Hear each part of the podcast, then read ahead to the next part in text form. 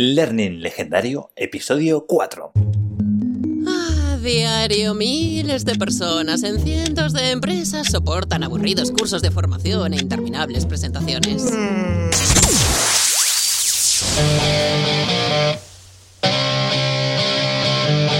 ¿Te dedicas a la formación o deseas hacerlo?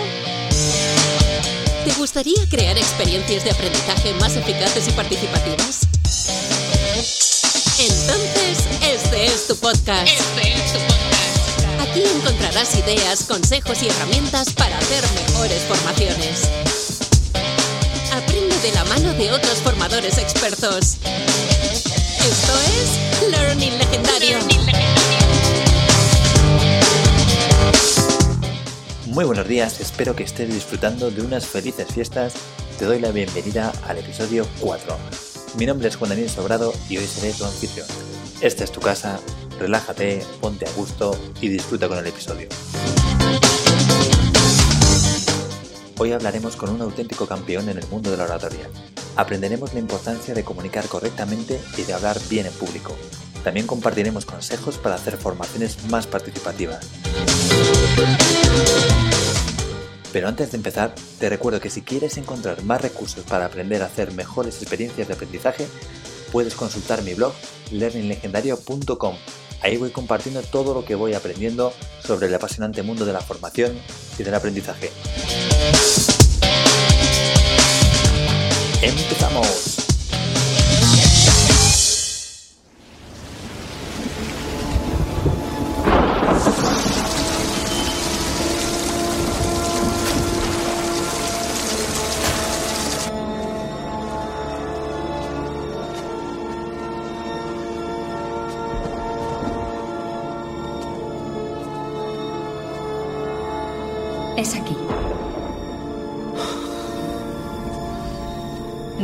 Dé un consejo.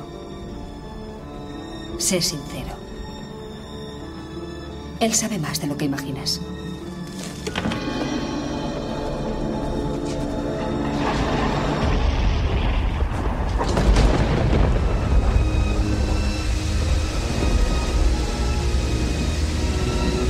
Te explicaré por qué estás aquí.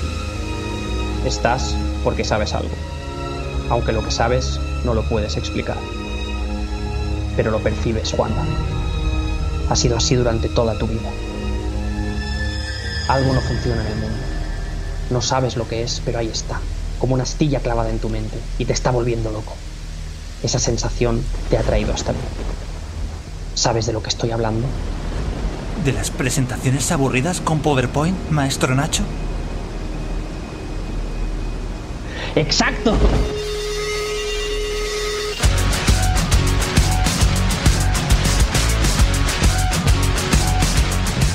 Hoy tengo el placer de tener conmigo a Nacho Tellez, orador profesional y formador. Nacho ha conseguido en dos ocasiones consecutivas ser campeón de España de oratoria. Durante este tiempo ha enseñado a más de mil personas a hablar mejor en público y a ser más persuasivos. También ha revisado y ayudado a mejorar más de 2.700 presentaciones. Para mí es un auténtico lujazo poder contar hoy con él. Hola Nacho, ¿cómo estás?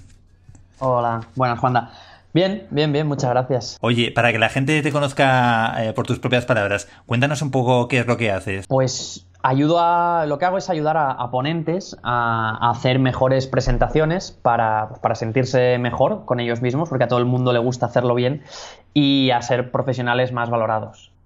Uh -huh. Al final, alguien que habla bien en público y que sabe comunicar ideas es, es un profesional bastante mejor valorado. Trabajo, yo me dedico sobre todo a la formación en empresas, hago, hago formaciones en empresas para mejorar pues, las presentaciones, hablar en público, oratoria, y por otro lado, a través de la web, trabajo con, con personas, digamos, individuales, con el particular, que, pues, que quiere mejorar su, su, técnica de hablar en público o que tiene una presentación dentro de tres meses y quiere hacerla muy bien y, y pues me, me, contrata para que le ayude a crearla. ¿Y cómo descubriste que lo tuyo era esto de, de hablar en público? Que ¿sabes qué pasa? A mí esto de, de lo tuyo no me acaba de, de, de, convencer, al menos por un lado, porque al menos en mi caso, yo me pasé, yo diría que casi, casi 10 años, 8 o 9 años me pasé pensando que es lo mío, ¿no? En este mundo que nos vende eh, tienes que encontrar tu pasión, tienes que hacer lo que te haga feliz, tienes que perseguir tus sueños tal y cual. Entonces, la gente que le damos mucho al coco, pues estamos muy pendientes de, ostras, ¿y esto será lo mío? ¿Y me, me estaré metiendo en algo que al final no es mi pasión y tendré que dejarlo y tal y cual? Y para mí no fue útil, porque generó, un estrés demasiado alto. Mm, yo creo que no tienes por qué tener lo tuyo, ah, o, al menos una sola pasión. A mucha gente le gustan varias cosas y además es bueno en ellas. Entonces, no, no, tiene por Bueno, me estoy perdiendo en filosofía, pero vaya. Que, no, no, a mí me encanta la filosofía. que al final eso de lo tuyo, eh, bueno, es una de las cosas que me gustan. Desde luego me dedico a ello 100% y, y me encanta, pero, pero bueno, tampoco es que sea única y exclusivamente lo mío, que tengo otras, otras pasiones. ¿Y cómo empecé? Eh, ¿O cómo me di cuenta? Pues, pues mira, era, yo diría que por allá 2013 me apunté a, a Toastmasters, que es un club de oratoria y vi que, que me gustaba, que, que, me divertía creando y, y, corrigiendo los discursos. Y era algo que, ostras, poner esta palabra aquí, no, esta frase, no, aquí necesitamos esto, necesitamos lo otro, me gustaba mucho. Y, y encima la gente me decía que, que, se me daba bien. Y luego, pues eso, empezaron, me presenté a los concursos en español, eh, los, los, gané y, y, aquí estoy. Sí, pero además no solo lo ganaste, o sea, llegaste a ser campeón de España. Y dos veces, ¿no? Sí.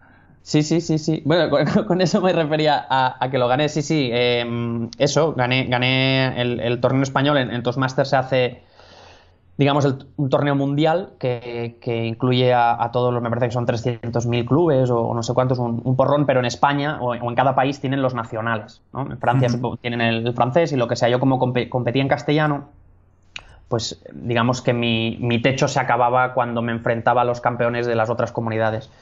Y, y, sí, sí, ahí, ahí gané, gané un par de veces.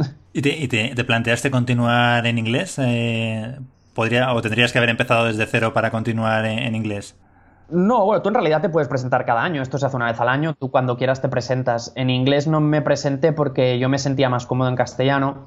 Sí que es verdad que en mi club pues se habla inglés y los discursos eh, también son en inglés, pero bueno, yo, yo, me sentía más cómodo en castellano. El inglés no es mi lengua, lo hablo, lo entiendo, no tengo ningún problema, pero yo creo que la fluidez y demás no, no, es la misma. Aunque también te diré que los campeones de los últimos años, los campeones mundiales, no son ingleses. Me parece que hay un, un asiático, un, un, creo otro de los Emirates, de los, de los Emiratos Árabes, Quiero decir que tampoco hace falta que sea tu lengua materna. Pero bueno, mira, yo me sentía más cómodo y acabé, y acabé ahí en el, en el español. Uh -huh. Oye, ¿y tú sabes de dónde viene el nombre este de maestro de las... Bueno, creo, creo que es toast, es brindis, ¿no? O, o tostadas también, ¿no? Entiendo, entiendo, que sean los maestros del brindis, ¿no? Algo así. Los... Exacto, exacto. Toast es tostada, pero supongo que si alguien busca la traducción literal dirá, ostras, los maestros de las tostadas, esto es muy raro. Bueno, no deja de ser menos raro maestros de los brindis. Pero sí, el, el, nombre viene de ahí, de aprender a, a, a decir unas palabras, digamos, en, en, unos momentos oportunos que puedes encontrar a lo largo de tu vida. ¿Y a esto se puede apuntar cualquier persona que quiera mejorar eh, su forma de expresarse y hablar en público? ¿Esto es abierto o es un club secreto que te tienen que invitar? O... Esto es, no sé si conoces la masonería, que es un poco... no, sí, eh, eh, es, puede ir cualquiera. Puede, es un club, de hecho es un club que no es, no es mucha gente piensa que es una academia o que es me voy a apuntar a un curso de, hablar en público y, demás. En realidad Toastmasters es, es eh, no es una organización benéfica, mmm, pero de alguna manera se le acerca, ¿vale? Eh, hay sueldos, ahí la gente que controla todo tiene sueldos porque, es un trabajo full time para ellos, pero los que nos juntamos en los clubes somos gente que, bueno, que pagamos, me parece que pagas 50 euros cada semestre o algo así, es algo, es muy poco. Mm, pero los que estamos ahí no, no, cobramos. Es decir, tú mañana, cuando vienes al club. ¿Tú eres de Madrid? De Madrid, sí. Creo que, creo que en Madrid hay, hay un par de clubes, Excelencia, dos Masters y no sé qué más, me, me suenan. Tengo algunos conocidos allí. Y, y, entonces vas allí y imagínate que te encontrarás a 25 personas como tú y saldrás, darás un discurso, hablarás y luego alguien te, te dará feedback sobre cómo lo has hecho, en que, en que eres muy bueno, en que puedes mejorar y demás. Y es, es como una especie de, de relación entre iguales. ¿no? no es que hay un profesor y que diga tú ahora esto y ahora lo otro. No, no. O sea, cada uno te da su punto de vista y demás. Creo que ahí reside bastante la riqueza de, de, de Toastmasters porque son. Bueno, ahí siempre decimos que, que cualquier miembro de la audiencia es, es, importante y tiene su opinión, aunque tú seas un experto en comunicación y él no, pero él, él escucha igual y, y, y recibe, recibe información. Mira, tengo que confesarte que, que, en verdad sí que fui a un, a un Toastmaster aquí en Madrid. Ah, mira, mira, mira, mira. En, en San Bernardo. Y, jo, y fue una experiencia que me encantó porque, bueno, primero por lo abierto que era la gente, ¿no? Que, que, bueno, pues te reciben y puedes estar ahí escuchando las presentaciones, pero sobre todo también por el nivelazo que había de, de gente hablando de temas normales, ¿no? Pero hacían sus presentaciones y, y lo bien que hablaba la gente. Y algo que me sorprendió enormemente era el tema del feedback. O sea, porque no solo había gente que juzgaba al que presentaba, o sea, había luego gente que juzgaba al que juzgaba, que luego le, da, que luego le daba el feedback al que había dado sí, el feedback sí, sí. Al, al, que había presentado, ¿no? Es todo un mundo, es todo un mundo el feedback y es uno de los, de los pilares, quizás es el, el mayor pilar de Toastmasters, el, el, feedback, pero yo te diría que es, es necesario. Yo creo que esto se tendría que enseñar en, en los colegios a dar feedback porque la gente, bueno, estamos acostumbrados a destacar lo malo. Ah, he ido a ver este tío y malísimo esto, no sé qué. Hombre, pero habrá hecho cosas buenas. Cuando quieras darle esa información a alguien, si va precedido de, de un feedback positivo, normalmente se recibe mucho mejor. Y esto sirve para la vida, eh, para, para, hablar con tu mujer o para con tus hijos o lo que tú quieras. Al final, el feedback no deja de ser información sobre cómo has hecho una actividad. En este caso es hablar en público, pero puede ser una cocina o una, una digamos, algo que te han cocinado o, o, cualquier cosa. Y claro, hace falta feedback sobre feedback porque tienes que saber qué tal das el feedback. bueno, de, de, hecho, le, leía también en tu blog eh, un artículo ¿no? que hablaba sobre cómo dar feedback con la, ten, la técnica esta del, del sándwich. Eh, bueno, si quieres explicar un poco cuál es la técnica para, para los oyentes. Sí, la, el sándwich consiste en, en, dar feedback, digamos, la primera información que das es algo positivo, la, siguiente información que das es el feedback a, mejorar, que es lo que esa persona puede hacer mejor, y luego cierras con, con otro feedback, digamos, positivo, de manera que el feedback a mejorar queda encerrado entre dos feedbacks positivos y es una manera pues mucho más interesante de recibir la información. Y sí, sí que lo hago, sí que lo hago, pero, pero es muy natural porque, porque lo tengo tan integrado que, que, que, que es que no lo pienso, no pienso en decir, eh, bueno, ahora algo positivo, vale, sí, y luego algo negativo. No, simplemente ya, ya me sale y te digo, y, y en, una de las cosas que más me sorprendió es que al cabo de unos años me di cuenta de que lo estaba usando en casa y decía, jolín, o sea, si ahora le estoy diciendo a, a mi novia que, que esto, que tal, y le estoy dando feedback en sándwich, ¿no? O sea, es brutal. Pero, pero, pero es así, y sé que al final con mi hija lo usaré, y sé que, porque, porque, ostras, es que vivimos en un mundo en que la crítica es sencillísima, pero el elogio no veas lo que cuesta. Yeah. Y, y, no tiene por qué costar tanto. Hay gente que hace cosas muy bien, pues oye, pues mira, me ha encantado esto, o sea, eres un hacha en esto, eres fantástico, creo que sí que podrías mejorar esto otro. Yeah. Oye, claro, y, y, y yo pensaba, joder, un tío que ha ganado eh, dos veces el campeonato de oratoria a nivel español. Claro, tienes que tener una presión contigo en las cenas de Navidad, ¿no? En las cenas familiares, el típico cuñado, ¿no? Pensando, joder, pues lo que dice este tío tampoco es para para tirar cohetes, ¿no? ¿no? No, tienes una, una presión ¿no? de la gente siempre estando, que está expectante, ¿no? A ver qué, qué vas a decir. ¿o? Mi suegra es la más peligrosa. Siempre dice, bueno, Nachito, unas palabras, ¿no? Ahora que estamos aquí todos. Y, y bueno, yo intento, intento tener mano izquierda y, y desviar la, la conversación hacia algún otro lado. Pero no, no te, no te, creas, la gente tampoco es algo que, que sea mm, súper conocido. Hay mucha gente en mi familia que ni lo sabe. Eh, es, bueno, es, una cosa más. Eh, no me siento súper cómodo diciendo, oh, ¿sabes que soy el campeón de oratoria? Mm, de hecho, a, a, veces cuando me presentan ¿no? a alguna persona, ostras, ¿sabes que este tío es el campeón español de oratoria? Y pues no me acabo de sentir del todo cómodo todavía, ¿no? De, digo, sí, sí, bueno, pero no sé, tampoco.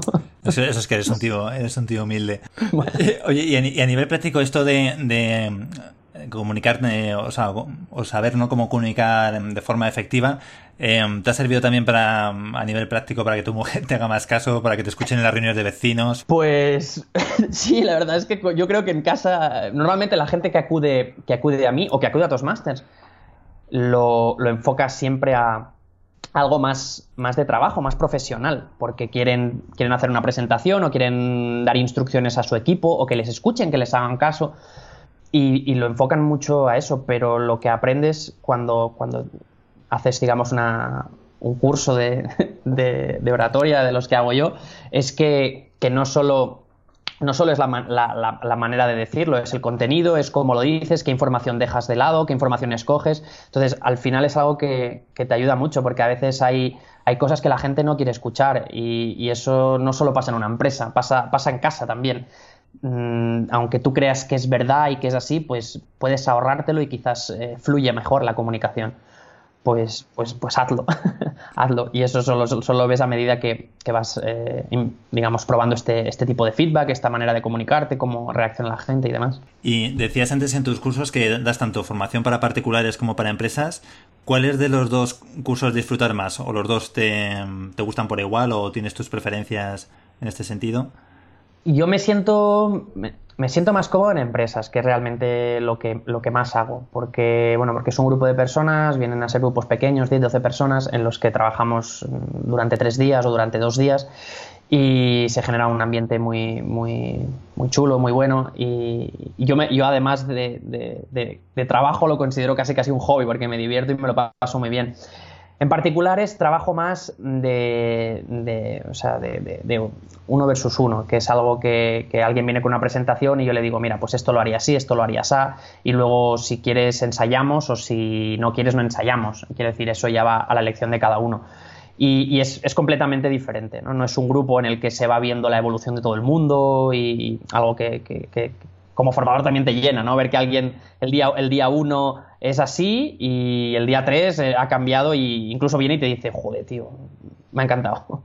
Y, y en, tu, en, tu, experiencia facilitando estas formaciones a empresas, porque además creo que las has hecho en varios países, ¿cuáles has visto que son las mayores dificultades que tienen las personas a la hora de hablar en público? O sea, ¿es una cuestión en general, notas que es de, de habilidades o es un tema de falta de conocimientos o de, de actitud? No sé, ¿has detectado ahí un patrón? De actitud no, no te diría. Yo creo que es, es, es un tema de práctica. Al final, mm, a mí me gusta mucho comparar el hablar en público con, la autoescuela, con el aprender a conducir o incluso con el aprender a nadar.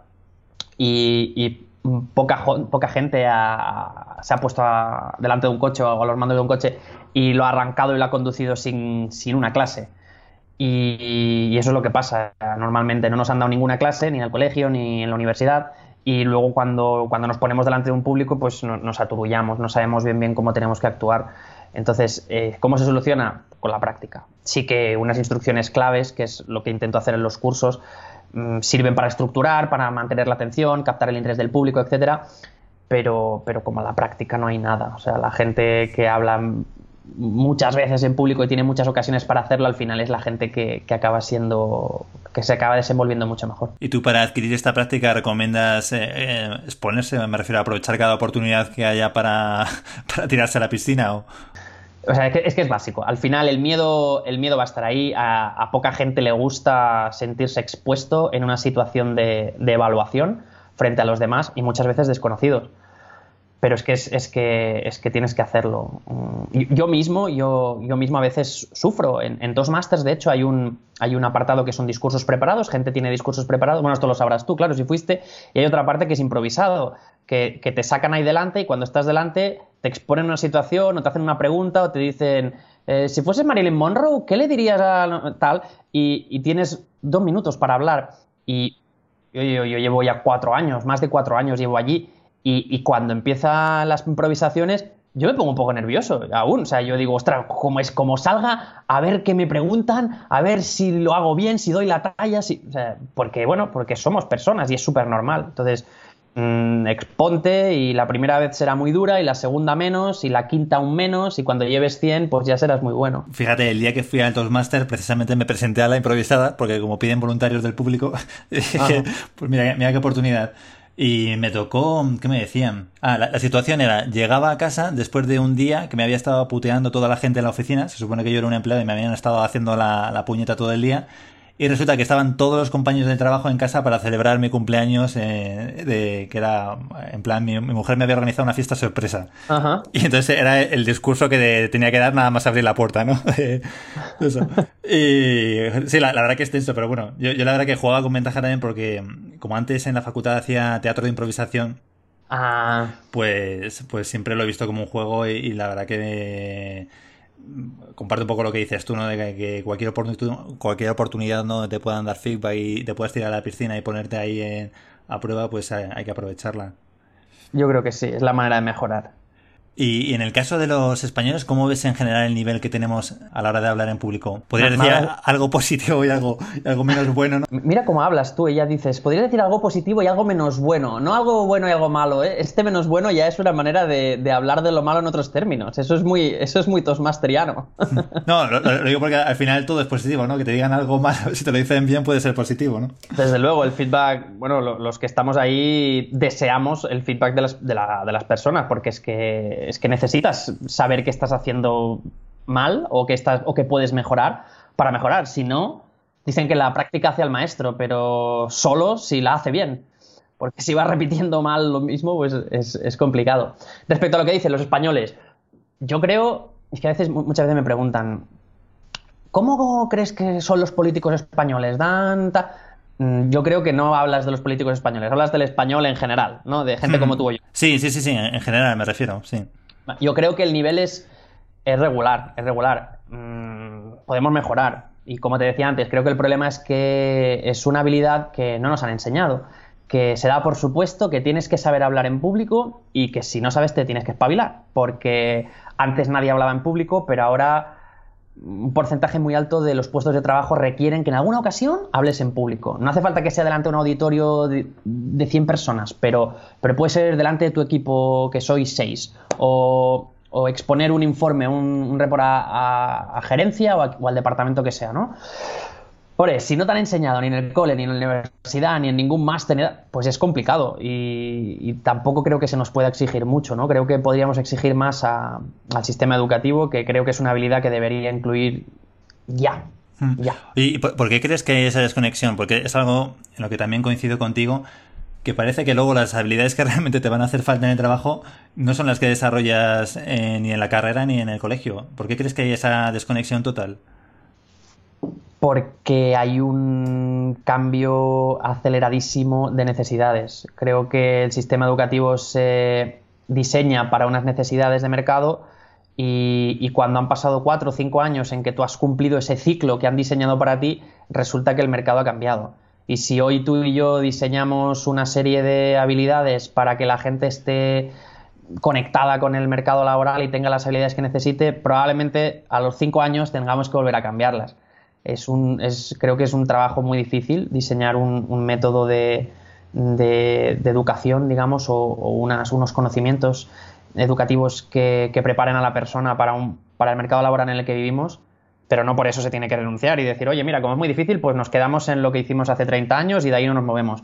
No, porque ahora hay competencias digitales que son obligatorias eh, y hay otras, como, como, como creo que es hablar en público, no es porque me dedique a ello, pero creo que es, que es muy importante y creo que tendrían que, incluirse. Sí, pero sin, embargo, si te fijas, o sea, porque yo también ahora con los niños eh, pienso mucho en estos temas, ¿no? Les doy vueltas a la cabeza. Y sin embargo, creo que las competencias esenciales, ¿no? Que al final te van a servir en la vida, eh, siguen siendo las mismas que en tiempos de Aristóteles o, o en la época de Carlomagno. Me refiero al final los temas de, de liderazgo, de, el tema de um, saber aprovechar oportunidades, el tema de uh -huh. cómo gestionar las cosas. Me refiero, al final son habilidades sí, sí, sí. puras que deberías independientemente de lo que eh, pide el mercado, eh, lo que tú dices, ¿no? Ahora, por ejemplo, los padres que veo, ¿no? Eh, actividades extraescolares de, de robótica para niños de tres años. Digo, pero, pero si es que ¿sabes? Lo, lo, la, la, gente, me refiero a que dentro de 20 años esté trabajando con robots, seguramente sean trabajos poco cualificados. Es igual que el piloto de drones. Pues el piloto de drones será pues como un repartidor que hoy mismo va en una furgoneta, pues eh, será un piloto que a lo mejor controle 50 drones que estén repartiendo todo el día.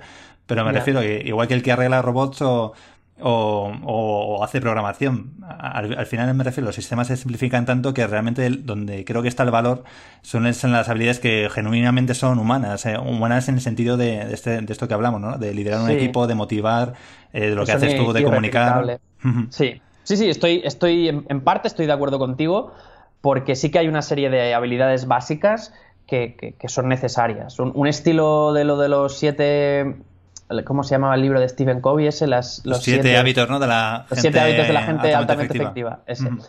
Pues un estilo de eso, que son cosas que, que, que, ese libro, digamos, que no creo que pase de moda porque lo que enseña es, es útil y lo será dentro de 20 y 30 años. Y, y creo que, que, sí que podríamos hacer un esfuerzo en decir, oye, mira, estas cosas, como tú dices, desde Aristóteles siguen funcionando, jolín, si en 2100 años no han cambiado, no van a cambiar ahora, ¿no? Eh, podríamos incluirlas. Sí, pero yo no, yo, yo no mando. Monta, una escuela, Nacho. Monta una No, escuela. no, eh, poca broma. Cuando te decía lo de, la- lo de los intereses y demás, la educación es una cosa que me encanta, me, me- me chifla, me gusta mucho.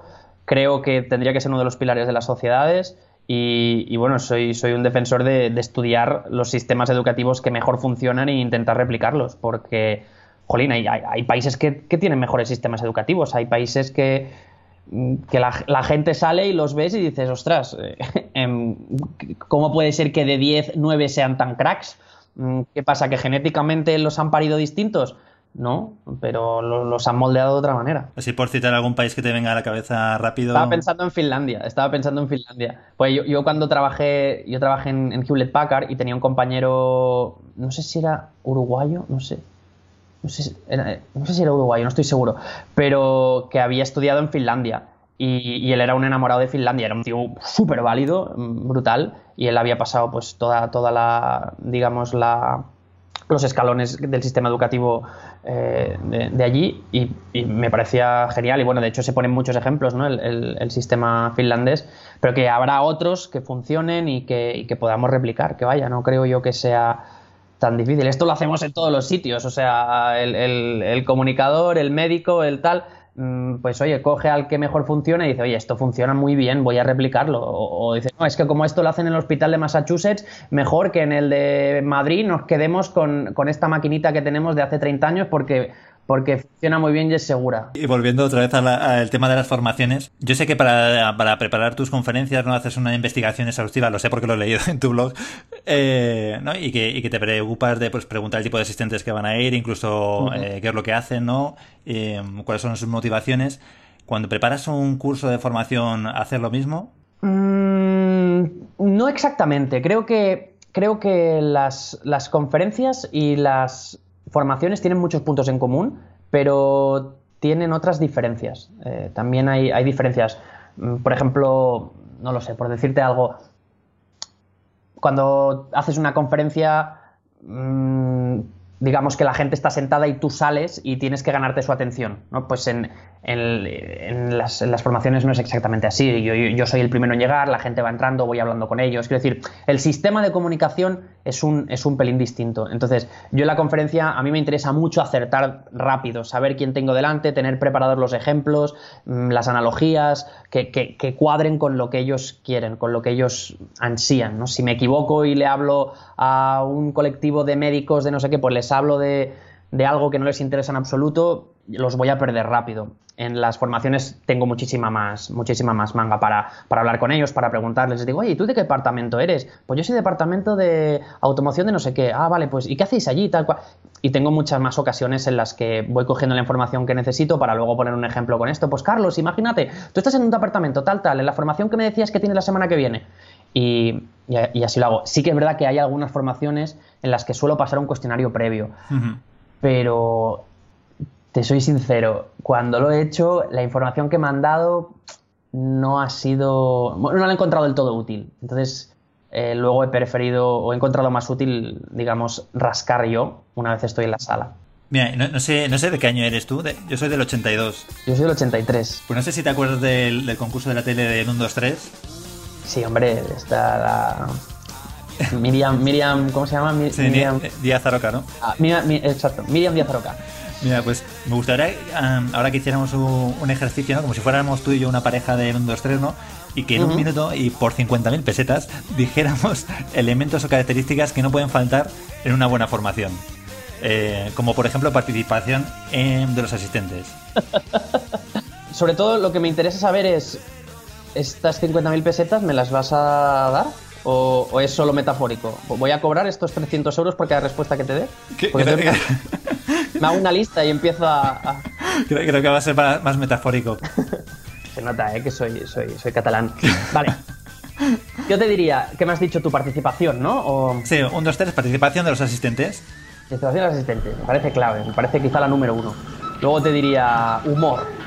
Humor, muy buena. Em, yo diría buen ambiente en el trabajo, que, crear un buen ambiente de trabajo. Exacto, predisposición.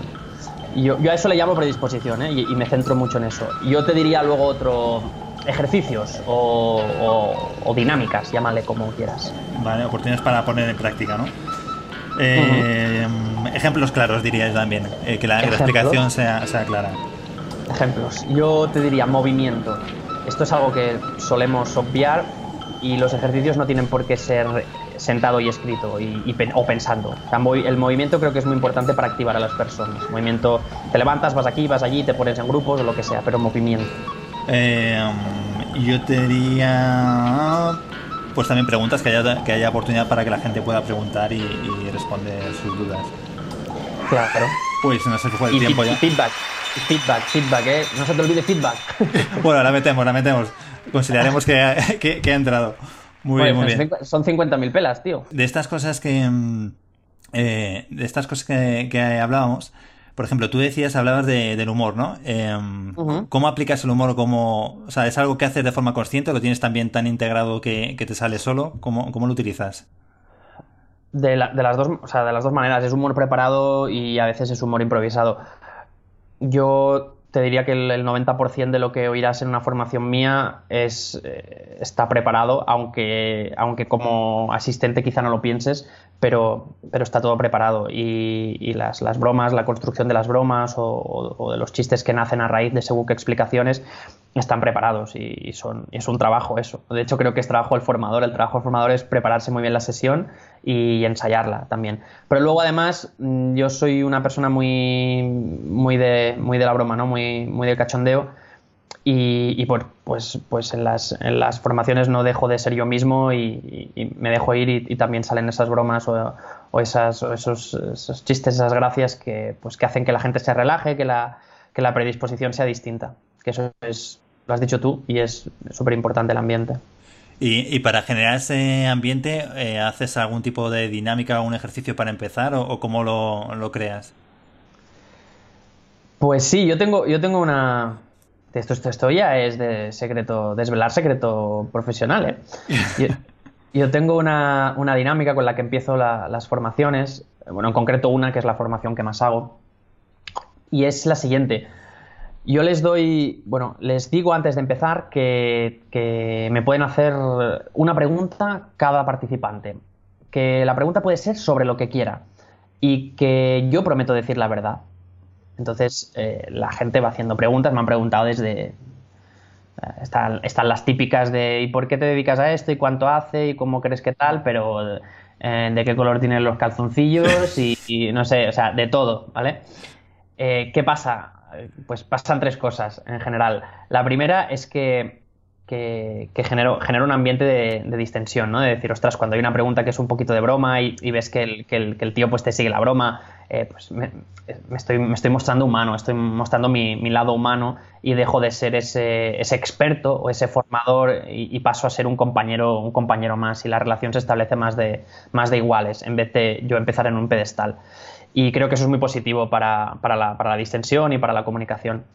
Lo segundo es que yo te estoy dando un pedacito de mi vida, un pedacito de mi intimidad y la gente lo nota. Y cuando yo he dado algo, luego estoy más legitimado para pedir. Muy bueno. Y, y en mis cursos pido bastantes cosas. Entonces eh, es una de las maneras que, que creo que ayudan a que la gente cuando pida no se quede en la silla callado. Y la tercera no te la puedo contar. no te la puedo. Súper secreto. Bueno, es, está ahí. Está ahí. Vale, bueno, pues quien, Estas dos son suficientes. quien- quien quiera saberlo, pues nada, tendrá que ir a un curso de, de Nacho. Exacto, que le diga a su empresa que hagan un curso de, de- de comunicación o de presentaciones y que vaya yo y, y lo verá. Muy bien. Y, y con esto que decías de ensayarle eh, la, la formación, o sea, lo que ensayas entiendo que son las partes en las que tú tienes eh, presentación de teoría, ¿no? ¿O ensayas Sí. más? Bueno, lo- claro, lo- lo- hombre, ensayar lo que van a decir los demás es, es complica- es- es complicado. No, ¿no? pero digo, a, a lo mejor intentas simular los ejercicios o intentas practicar los ejercicios antes o... mm, No, los, los ejercicios, es- las dinámicas y demás son, son complicadas de. Son complicadas de, de ensayar porque necesitas, pues eso, las 8 o las 10 personas, ver cómo se van a comportar o intuir cómo. Quiero decir, intuir cómo se van a comportar es una cosa, ver cómo se comportan es otra. Entonces, no hay más que hacerlas. Al final es, es un día probar una dinámica y yo continuamente cambio dinámicas, eh, porque hay algunas que funcionan mejor, otras que funcionan peor, hay algunas que estoy enamorado y esa no la voy a cambiar porque me ha funcionado siempre y, no la voy a cambiar, pero hay otras que estoy convencido al 70% y me sirve, pero cuando creo que hay otra mejor, pues la implemento. Y luego si no sale fuera, no pasa nada. No, no creo que haya otra manera de, de probar las dinámicas, a no ser que tengas un grupo de 10 colegas y, y- se presten a, oye, mira, hacer esto, ¿no? Hacer lo otro. Pero, pero sí, ensayar es parte, yo creo que es parte obligatoria de un formador, tener ensayado lo, lo que vas a decir y no estar girándote continuamente para mirar el, el PowerPoint que has preparado. Claro. Y, y, hablando de PowerPoint, alguna vez hemos hablado en nuestros blogs de cómo estructurar una, una formación, ¿no? Yo hablaba una vez del método PUB, ¿no? De que al final decía, pues eso, in- intentar reducir al máximo posible lo que es la parte en la que se explica teoría y reducirla a un tercio, ¿no? Para dedicar eh, otro tercio a lo que sería la pura práctica con los participantes y otro tercio a dar luego ese, ese feedback o hacer esos comentarios. Em, ¿Tú cómo lo haces? ¿Cómo organizas esta- estas estructuras en tus talleres? Pues no lo tengo medido, pero diría que los números que has dado deben, deben ir por ahí. Yo lo que suelo hacer es, yo propongo unos ejercicios, unas dinámicas que al hacerlas pasan ciertas cosas y, y revelan qué es lo que hacemos mal. Entonces, la gente tiene esos momentos, eh, los anglosajones le llaman los, los aha moment, los, esos momentos de como de... Los insights. de- Sí, no, no le quiero llamar de, de iluminación, pero Sí. porque tampoco llegan a tanto, pero sí que son momentos de, de, Anda. hostia, pues es verdad, ¿no? Entonces, una vez has entrado en, ahí en la mente, ya, ya es más fácil poder explicar las cosas, porque la gente eh, tiene la puerta abierta. ¿no? Dice, ostras, es verdad, es que he fallado, es que es normal que esto pase. Si no, las resistencias están ahí siempre. No, yo no fallo, yo esto no lo hago, yo no sé qué, yo soy. Entonces, primero el ejercicio que, que demuestre que lo más normal es fallar. Luego la teoría explicando, oye, mira, ha pasado esto y ¿cómo lo solucionamos? Lo solucionamos así. Y luego ponlo en práctica. A ver, a ver qué tal lo pones en práctica y una vez lo has hecho te doy el feedback. Pues mira, esto genial y esto creo que si lo haces de esta manera lo mejorarás. Y luego pues volver a empezar con otro bloque. Y con esta gente que, que, pues que a lo mejor creen que tienen un nivel más allá de lo que ellos eh, me refiero que, que, creen a lo mejor que, que piensan que ya saben hablar en público perfectamente y que pueden aprender muy poco de ti. ¿Cómo eh, podrías comentar algún ejemplo eh, o contar alguna algo que te haya sucedido eh, para que esta gente se dé cuenta? Me refiero, ¿cómo, ¿cómo haces para que ese participante de repente valore que puede aprender y, y sea consciente de que puede aprender algo más? A ver, hay gente que tiene muy buen nivel y que viene la formación y lo que quiere es mejorarlo. Hay gente que es súper consciente de que, pues que, sabe hablar en público. Mm, No es normal que la gente vaya y diga, no, yo soy un crack hablando en público, así que vengo a tu curso aunque sé que no voy a aprender nada, ¿no? La gente, la gente suele ser más humilde, entonces, pero tú lo ves, tú ves que alguien, ostras, ¿qué haces aquí? Casi, casi, ¿no? Porque, porque lo que pensamos normalmente es que, el que va es porque tiene problemas o porque tiene una mejora que al menos es muy visible, ¿no? Ese margen de mejora. Hay gente que el margen es pequeñito, pero oye, ¿por qué no tienen el mismo derecho a aprender que los demás? O sea, si a mí, me pasa, yo también, yo si hay un curso oratoria de un mega crack de no sé qué, yo quiero ir, porque aunque aprenda una cosita, a mí ya me viene bien. O sea, yo, yo, yo no, no voy a dejar de aprender nunca, no puedes dejar de aprender nunca. Entonces, eh, la gente que, que eso, que a lo mejor piensa que puede, que puede aprender poco, además, pues, pues decirle que sí, que tiene razón, es que tú puedes aprender poco, pero solo que aprendas una cosa nueva, ya has mejorado. A, a mí me pasa igual también un poco con, con los libros, porque mm, a veces veo reseñas ¿no? en Amazon o, o en Goodreads y la gente dice, este libro es una mierda, solo he aprendido una cosa. Y digo, joder, pues si has aprendido una cosa, ya, ya es algo, ¿no? Porque eh, yo de los libros no espero más que muchas veces que aprender algo, o sea, es solo una cosa y con eso ya, ya merece la pena. Y Es yo- un tema de, de, ins- de, de- de mindset, de, no me sale la palabra en español, pero de... Sí, de marco mental, ¿no? De, Sí, exacto, de marco mental, de decir, bueno, ¿cuáles son tus expectativas? Son estas, hombre, si tú quieres leerte un libro y convertirte en el máster del universo de la actividad que sea, pues igual tu idea está equivocada. Oye, y yo sé que también que te, que te gusta mucho el tema de los juegos de mesa. Eh, ¿Has utilizado una vez esto a un juego en, en tus ¿Tú, tú has formaciones? estado estudiando? ¿Qué, qué has estado haciendo? ¿Has estado espiando mi, mi- mi LinkedIn, mis redes, mi, ¿qué, qué pasa aquí con esto? Pero todo esto lo sé y lo pondré, lo, pon- lo pondré en la nota del programa por un post que escribías que mm, eran 50 cosas que no sabes sobre mí. Ah, que, vale, que vale, además vale. me gustó mucho, lo, lo compartiré también en las notas de- del programa. Y ahí todo el mundo que quiera saber el color de los calzoncillos de Nacho puede ir ahí y leerlo porque viene eso y hasta el modelo. Pues mira que, mira que es curioso que es un post que, que, bueno, no tiene mucho que ver, bueno, prácticamente no tiene nada que ver con la temática de mi blog y puede ser que sea, si no el número uno, el número dos más compartido en redes, eh, para, para que veas cómo somos las personas, ¿eh? que, que al final lo que nos importa es... Es el cotilleo, claro. Bueno, es que yo creo que hay una lección muy importante en cuanto a presentaciones y que, bueno, muchas veces pensamos, cuando doy una presentación, pues lo que quiere la gente es oír los datos, la información que corrobore mi punto de vista, no mi argumentación para convencerles. Pero no es así, porque las personas son personas. Antes que nada, antes que directores de marketing, antes que inversores, antes que lo que sea, son personas. Y, esas personas se mueven por las historias. Y cuando le dices, oye, mira, me pasó esto y me pasó esto, hice esto, hice lo otro y tal, y llegué aquí, eso suele ser mucho más efectivo que, que datos y números. Ahí lo dejo. ¿Y con el tema de utilizar juegos, has utilizado algún tipo de...? Me decías esto de los juegos. No, no he utilizado nunca un juego, pero como buen amante de los juegos y gamer que me, que me, me considero, me acabas de dar una idea. Y no lo sé, igual en el futuro ensayo o tengo, tengo algo, no sé, algo previsto, ya veremos. Mira, nosotros cuando nació, el año que nació Clara, que sí tiene ahora cuatro años, me llevé los lobos de Castronegro, que no sé si lo conoces. No lo conozco. Bueno, pues es un juego de, de cartas, ¿no? De, eh, que tienen que adivinar, ¿no? Los, digamos que cada noche eh, alguien muere. Y entonces hay una serie de lobos que están entre los ciudadanos de la aldea y los, al- los aldeanos al día siguiente tienen que discutir quién ha sido y linchar a uno de los ciudadanos pensando que es un lobo. Bueno, y se montan unas trifulcas, ¿no? Y, una, y, una- y unas peleas, pero es un juego buenísimo también para trabajar el tema de la comunicación y, y de, y de la persuasión, ¿no? Porque al final tienes que convencer al resto de que tú no eres el lobo o de que lo es otra persona. Bueno, pues nos tiramos una noche vieja, yo creo que jugando hasta las 6 de la mañana. Y, y, vamos, es, es un juego que es una locura y se lo recomiendo a todo el mundo. Además creo que es súper barato, que no sé si son 10 euros, es un juego de, de cartitas. Y Ya. está, está muy bien.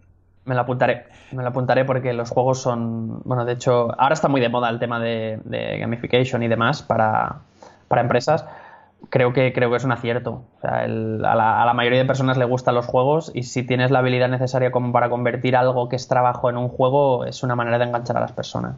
Y, y con esto de que, decíamos de, del blog, em, a ti como, como formador o bueno, o, o también incluso en tu trabajo diario que te dedicas a, a hacer, bueno, a ayudar a otras personas a, a construir mejores presentaciones, ¿no? Y hablar mejor en público.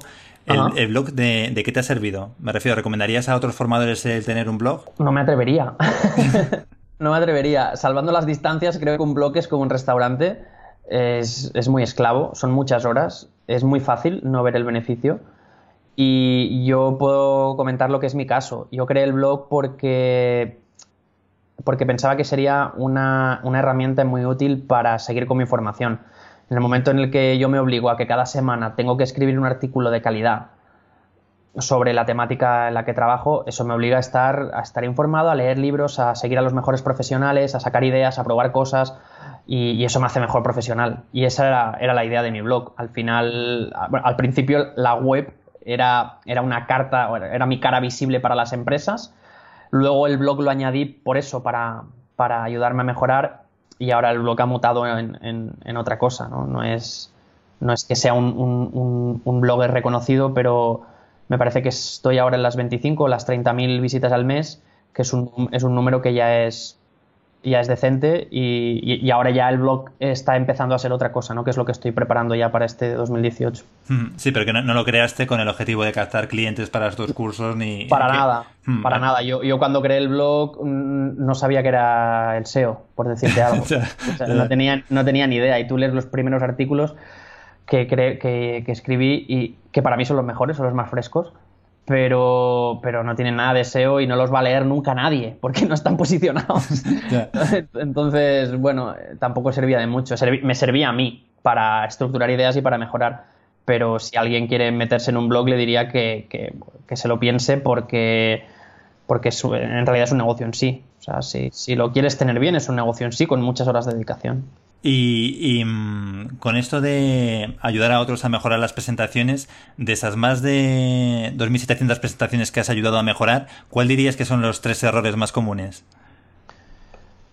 Pues los tres errores más comunes de las presentaciones. Bueno, o el error que te viene así más común que... El, el- el que ¿Qué yo ves? encuentro más frecuente es querer incluir demasiada información bajo el lema cuanto más mejor. Cuanto, cuanta más información de más conocimiento estoy transmitiendo.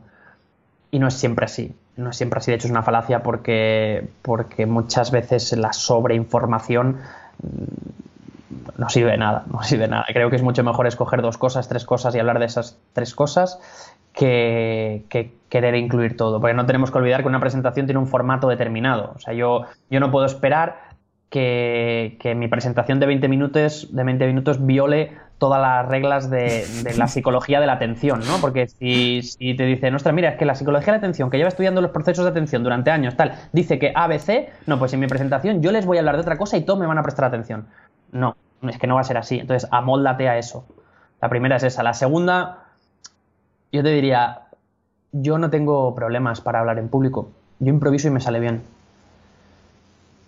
Bueno, eh, no dudo de que esa es tu sensación y, y- y puede ser, también es difícil, eh, es muy difícil estructurar la información de manera adecuada para que llegue, para que se pueda retener en los cerebros de tu audiencia si no lo has preparado. Porque, porque hablar sí que podemos hablar todos, como estamos hablando ahora tú y yo y estamos improvisando.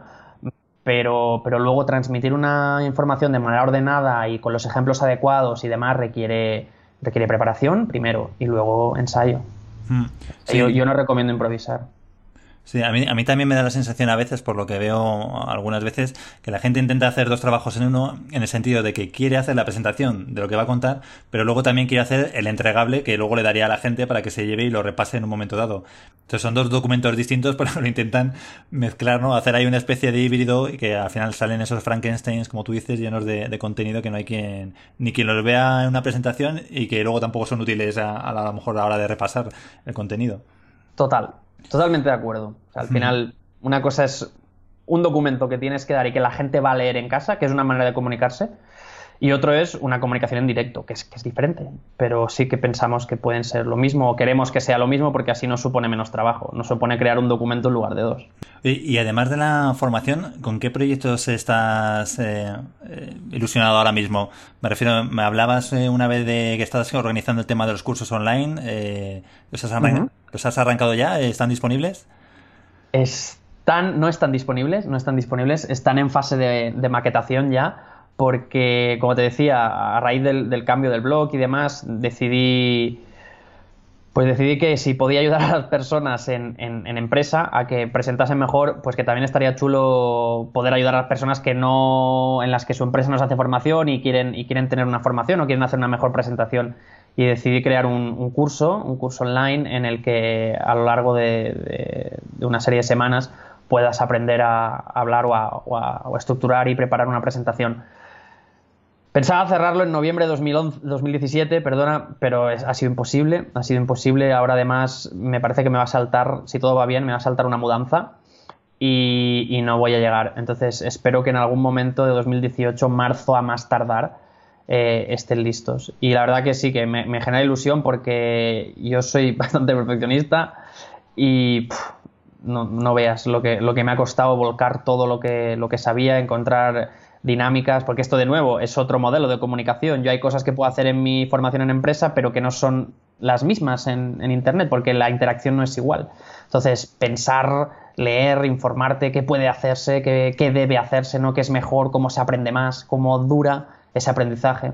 Y, y bueno, me ha llevado muchas horas y mucho tiempo y, y los que me quedan, ¿no? Porque maquetar, al final he empezado a maquetar y tal, y estoy cambiando cosas, porque como soy, ostras, pero esto mejor si hago así, tal, bueno, venga, ven, voy a hacerlo, sí, total, tampoco tengo una fecha, ¿no? Y, y no acabo nunca y no acabo nunca. Pero no, no, 2018 prometo y lo dejo aquí, dejo la promesa hecha, que en 2018 seguro que está el, al menos el primer curso online.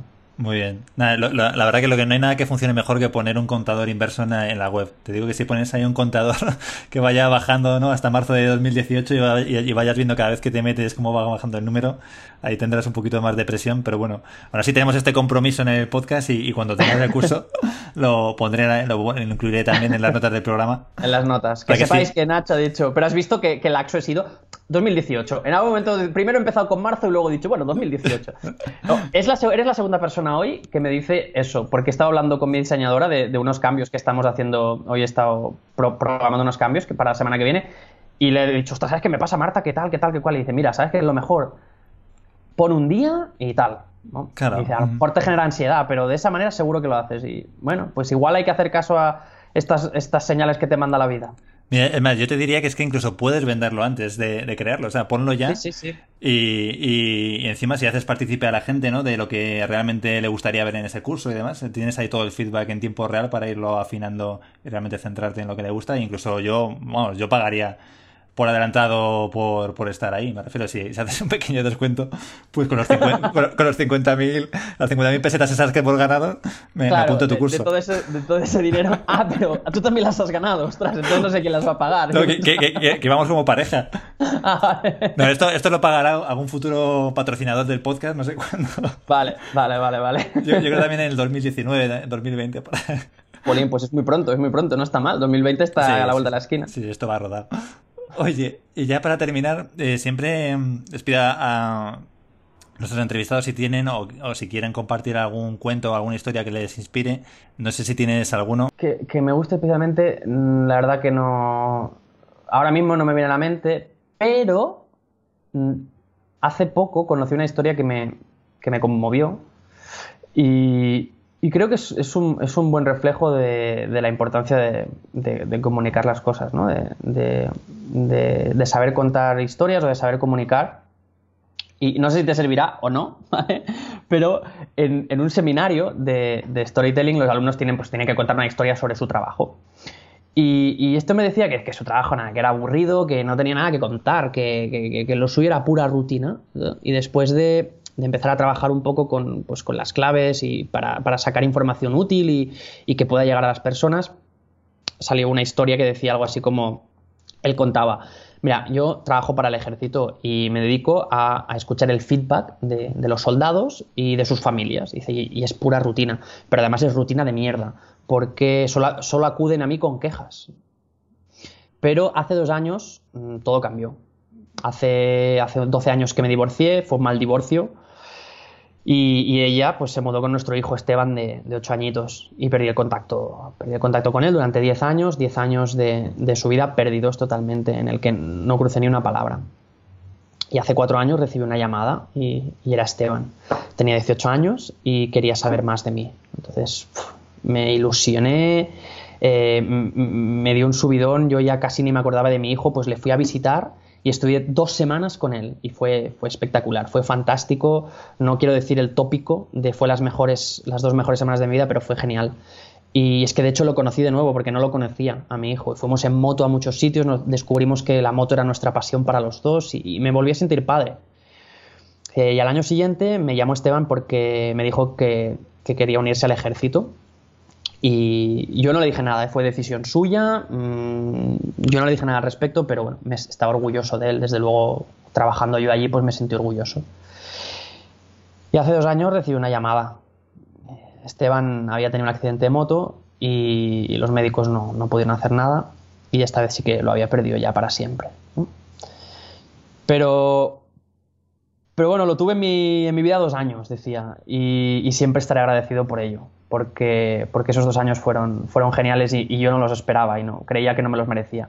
Y ahora, cuando vienen a poner sus quejas, esa gente, pienso que esa gente son los hijos de alguien y de algún modo lo veo todo distinto. ¿no? Soy, soy más paciente, sé escuchar, sé entender y, bueno, yo ayudo en lo que puedo.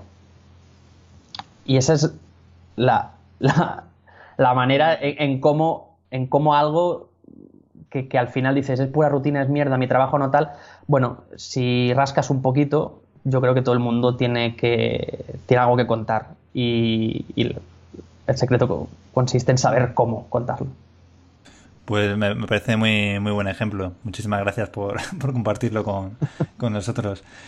Oye, y ya para terminar, ¿dónde puede localizarte la gente que quiera contactar contigo y contratar tus cursos? Los cursos de 2018, de marzo de 2018. y los de ahora. los van a encontrar en la web, en, en nachotellez.com. Ahí, ahí están todos los cursos. Los, bueno, ahora no verás ningún curso si eres alguien que está escuchando esto y te conectas, pero, pero sí que hay un, el servicio de preparación de presentaciones que hago, si, si, alguien, si alguien quiere. Y si no, en el blog, yo creo que el blog tiene muchísimos recursos eh, útiles para gente que, que está interesada en hacer, en hacer algún tipo de presentación. Y también tengo un formulario de contacto ahí, con lo que pueden escribirme cualquier, cualquier cosa. y si no vía LinkedIn. Yo, yo no soy muy de redes sociales, bueno, no soy nada de redes sociales, la verdad, pero tengo LinkedIn. Y el LinkedIn sí que de, vez en cuando voy colgando algunas cosas y, tengo contacto y hablo con gente y demás. Así que los mensajes a LinkedIn los respondo todos. Sí, sí, además doy, fe de ello. para, para concertar entrevista contacté con Nacho a través de LinkedIn y ha respondido a todos los mensajes. Claro, sí, sí. No, no cuesta nada. Oye Nacho, pues muchísimas gracias por tu tiempo y ha sido un placer aprender contigo sobre estos temas de la comunicación y, de la formación. Lo mismo digo, un placer eh, charlar contigo, responder a todo y bueno, igual esta entrevista se hace al revés de aquí a un tiempo y contacto contigo para que me ilustres sobre estrategias para las formaciones. Ah, yo encantado, ya sabes que todo lo que sea compartir y salvar al mundo de las formaciones aburridas, eh, estaré encantado. es una batalla, una batalla dura, pero que, que, mola mucho llevarla, llevarla a cabo porque cuando la gente viene, o al menos para mí, cuando la gente viene al final de la formación y, te dice, los que te vienen no hace falta ni que te lo digan porque lo ves en la cara, pero te lo dicen, ostras, tío, me ha encantado, muchas gracias, he aprendido un montón. eso no, no, lo tiene ningún, ningún trabajo del mundo, creo, casi ninguno. Cierto. Pues nada, pues un abrazo. Igualmente, Juanda, estamos en contacto por la red. Bueno, y feliz año nuevo. Bueno, sí, feliz, feliz año nuevo, felices fiestas, felices todo lo que venga. que vaya muy bien. Venga,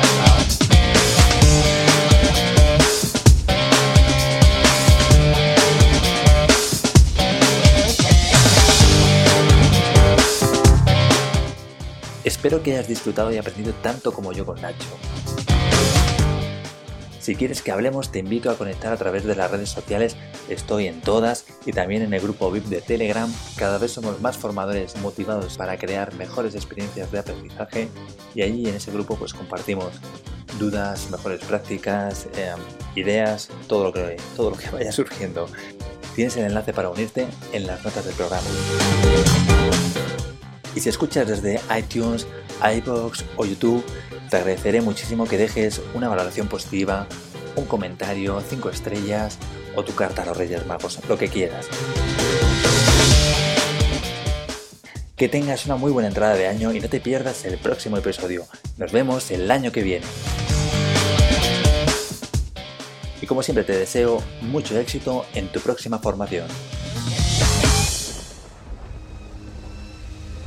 Una astilla clavada en tu mente y te está enloqueciendo esa sensación te ha traído hasta mí. ¿Sabes de lo que te estoy hablando? Eh, ¿De las presentaciones aburridas con PowerPoint?